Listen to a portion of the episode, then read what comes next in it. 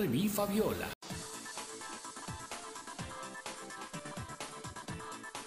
Buenas tardes, pues estamos un jueves más de Radio Teatro y en esta ocasión tenemos a un invitado desde Culiacán, Sinaloa. Él es Víctor Quintero. Buenas tardes, Víctor, eh, por aceptarnos esta entrevista.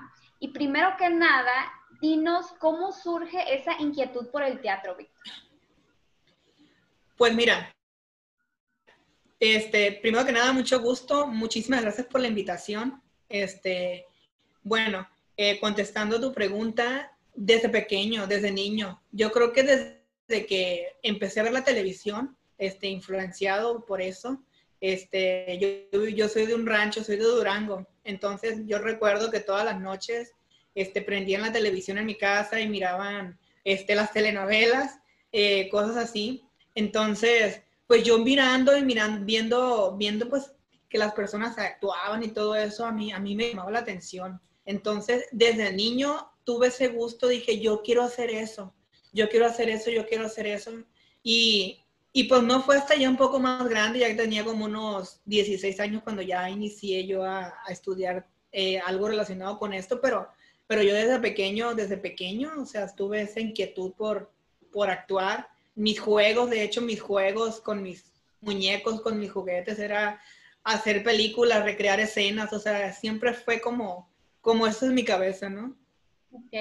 ¿Y qué proyectos teatrales estás desarrollando actualmente? Pues mira, actualmente yo estoy, yo desde el 2014 trabajo para una compañía como actor, para una compañía de, que se llama Arte Escénico Todo Terreno. Hasta la fecha hemos estado haciendo trabajos ahí. Y, ahora, ahora actualmente estoy en un proyecto que se llama E-Contingente. Este proyecto eh, lo ganó la compañía de, espacios, ganó el proyecto de espacios en Entonces, este, con este proyecto hemos dado funciones para España, o sea, para diferentes países y aquí en México. Y pues se creó la obra de contingente, que son, es una obra compuesta de varios monólogos que tratan sobre la, convivencia y, el sobrellevar de la pandemia. Entonces, pues es como muy interesante ver a estos personajes cómo han sobrellevado este tiempo. Yo en 2016 este, creé mi grupo que se llama Bitoco Teatro. En este grupo, este, pues nosotros ahora sí que sí que, que creamos y hacemos lo que nos place, o sea, lo que nos gusta. O sea, ahí sí llevamos a escena las locuras que se nos ocurren pues en este grupo la llevamos, la, llevamos a cabo. Hemos trabajado más que nada eh, proyectos de, que tienen que ver con el teatro corporal este, y todo eso. Y, y hace como pues unos cuatro meses, ahora que inició la pandemia, después de la pandemia, yo creé una página que se llama Abrazarte Videoteatro, en la cual este, están unidos varios grupos, tanto de aquí de, de Sinaloa, de México, como de fuera, este, de varios países donde compartimos pues trabajos hechos en pandemia. Entonces ha ido creciendo esa página y pues bueno, ahorita te cuento un poquito más porque también tuvimos un festival ahí hace poco. Ok, muchas gracias, Víctor. Eh, ¿Qué piensas del público que asiste cuando tú haces teatro? Este, pues pienso, más que nada pienso que va a pasar un momento agradable. Te digo, aquí en Culiacán a mí me gustaría que más gente, pues más gente asistiera al teatro, ¿no? Que, tuviera como esa, esa inquietud o ese gusto por ir al teatro. Este, somos muy pocos los que tenemos el gusto. Casi, casi cuando tú tienes una, hay una función de teatro, casi, casi siempre ves pura gente conocida, puros chavos teatreros, puros chavos que están estudiando, y, y ves muy poca gente que no se dedica a esto, ¿no? Entonces, cuando yo veo gente gente que no se dedica al teatro y que está ahí viendo una obra, pues me siento muy contento porque digo, bueno, esto está creciendo aquí en, y está llegando gente. Pues me siento muy porque pues es como cumplir mi sueño, ¿no? Estar arriba de un escenario para mí es estar cumpliendo mi sueño y cada vez que me subo a un escenario, cumplir mi sueño y, y, no sé si a ti te ha tocado estar arriba de uno, pero, pero es algo inexplicable me siento muy emocionado, muy, siento una, adrenalina. Sí, así es, es un momento único y yo me siento súper feliz, plena. Eh, yo creo que los ensayos, eh, los esfuerzos al final pues valen la pena. Víctor, para ti, ¿qué es la felicidad en el plano artístico? Es sentirte pleno, sentirte pleno con lo que, con lo que estás haciendo, sentirte pleno con lo que estás este, transmitiendo y en tus trabajos. Por ejemplo, este, ahora yo que, que te digo que tengo mi grupo y que de alguna manera puedo llevar a cabo mis ideas, mi forma de pensar, todo lo que tengo en mi cabeza, lo veo en el escenario a través de mi grupo, a través de las personas que confían a trabajar conmigo, pues para mí esto es, felicidad, es sentirme feliz, sentirme pleno, con, realizado con lo, que, con lo que yo estoy haciendo ahorita. Víctor, ¿qué experiencias te quedan a ti cuando interpretas un personaje?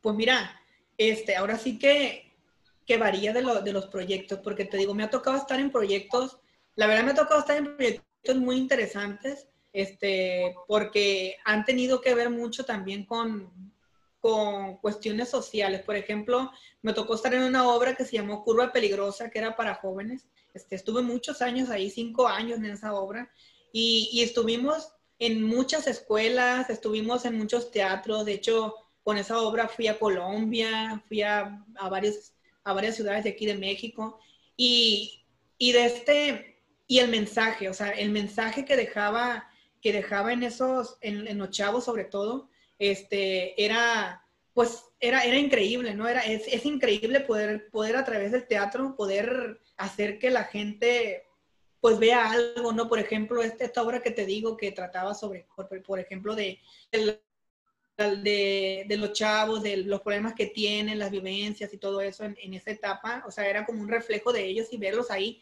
y poder hacer que ellos de alguna manera vieran algo que dijera, ok, esto que, que hago está mal o esto que algo no está bien, o incluso ver chavos que ahora me mandan mensaje y me dicen, oye, yo te vi en tal fecha, en tal obra, en esta obra, y sabes que de ahí me gustó el teatro y, y me metí a estudiar teatro. O sabes que a mí me, me, llamó la atención, me inspiraste y ahorita eh, soy cantante. O sea, tengo una banda y canto. O sea, para mí eso es muy satisfactorio. Y ha habido otros proyectos en los cuales, te digo, han sido proyectos maravillosos para niños. O sea, yo creo que trabajar para niños es sumamente eh, bonito y aparte con una enorme responsabilidad porque tú, si un niño va a ver una obra de teatro y no le gusta, quizá ya no vuelva jamás al teatro. Entonces, es una responsabilidad muy grande hacer teatro para niños y que, los niños se motiven y, que de ahí, o sea, les despiertes esa semillita de, de, seguir yendo. Yo me acuerdo que también yo cuando estaba en la escuela, yo fui a ver teatro y wow, dije yo, qué genial, yo quiero hacer eso también. Entonces, bueno, hacer esto para mí es una gran responsabilidad, es, es pues más que nada llevar un mensaje, ¿no? A, esta gente, a, las personas. Sí, así es. Muchas gracias, Víctor, por tu tiempo y tu apoyo en este jueves. Mm, te mando un saludo hasta Sinaloa y nos vemos el próximo jueves de Radio Teatro, Fabi. Muchas gracias. No, muchas gracias a ti las gracias a nuestros patrocinadores del mes de octubre, Accesorios Fátima, Donatos y Papas, Pescadería Delfín, Revista Hazlo, La Covacha, Loto Agencia Inmobiliaria, Chup Chups, Natalia Sánchez Salón, Nutri Express, Kiria Products, Galvanic Spa, Paper Good Design, Educa, El Hornito, Decora 1108, Paleta Shots, La Pastelería, mi óptica Caborca y el cacahuate. Muchas gracias.